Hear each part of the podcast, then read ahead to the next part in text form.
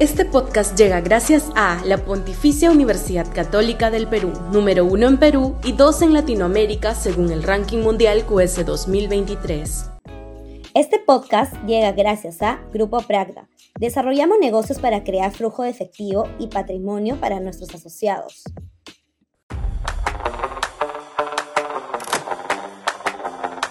Perversión de la reforma política. Uno de los pilares de la reforma política emprendida a medias en años anteriores consistía en el financiamiento público a los partidos que hayan conseguido mantener la inscripción electoral con el objeto de tornarlos menos dependientes del financiamiento privado, por lo general irregular y dado a pactos no santos entre intereses mercantilistas y poder político. Lamentablemente, según lo acaba de demostrar la Asociación Civil Vigilancia Ciudadana, los partidos que reciben esos fondos malversan los mismos en usos irregulares y cuestionables. La supervisión del uso de tales fondos corresponde a la OMPE, pero este organismo electoral no está cumpliendo con su labor, la misma que, dado el caso, debería escalar inclusive a instancias penales.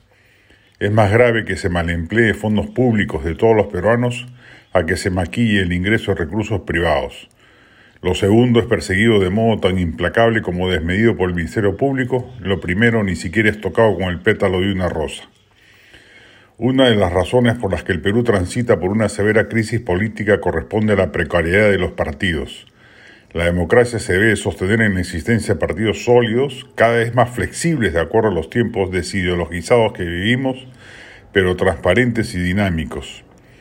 Si hoy los organismos responsables pasan por alto las trapacerías que se cometen en los inicios de la reforma política, lo más probable es que la terminen por desacreditar y pervertir. Esos, esos dineros deberían derivar en capacitaciones, instalación de locales descentralizados, conferencias ideológicas, instancias de participación ciudadana, no en pago de sueldos a las autoridades partidarias o contrataciones irregulares, en un caso se ha disfrazado el pago por aparecer en televisión como contratación del productor del espacio televisivo. En otro, un prófugo de la justicia como Vladimir Cerrón sigue cobrando. Si con la misma laxitud se controla el ingreso de dinero de las economías delictivas a la política partidaria, narcotráfico, minería ilegal, tráfico de tierras, etc., se entenderá por qué la degradación sostenida de la vida política peruana, la misma que a contrapelo del crecimiento económico de las últimas décadas, ha ido cuesta abajo. La institucionalidad política no ha marchado a la par del desarrollo socioeconómico del país y allí anida una de las fracturas institucionales más graves por resolver. La del estribo. Ya viene la doctora en el Teatro La Plaza para arrancar la temporada teatral del año. Entre, tanto, continuamos la maratón cinematográfica. Recomendadas. Los delincuentes de Argentina, Trenkelauken, Argentina, The Lovers, Estados Unidos, Rusting, Estados Unidos, Americazzi, Armenia, Blanquita, Chile, El sueño de la sultana, España, Saben aquel, España, Monster, Japón y Bastarden, Dinamarca.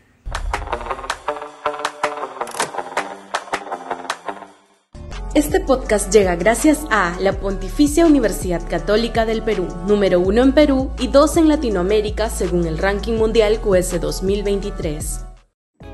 Este podcast llega gracias a Grupo Pragda. Desarrollamos negocios para crear flujo de efectivo y patrimonio para nuestros asociados.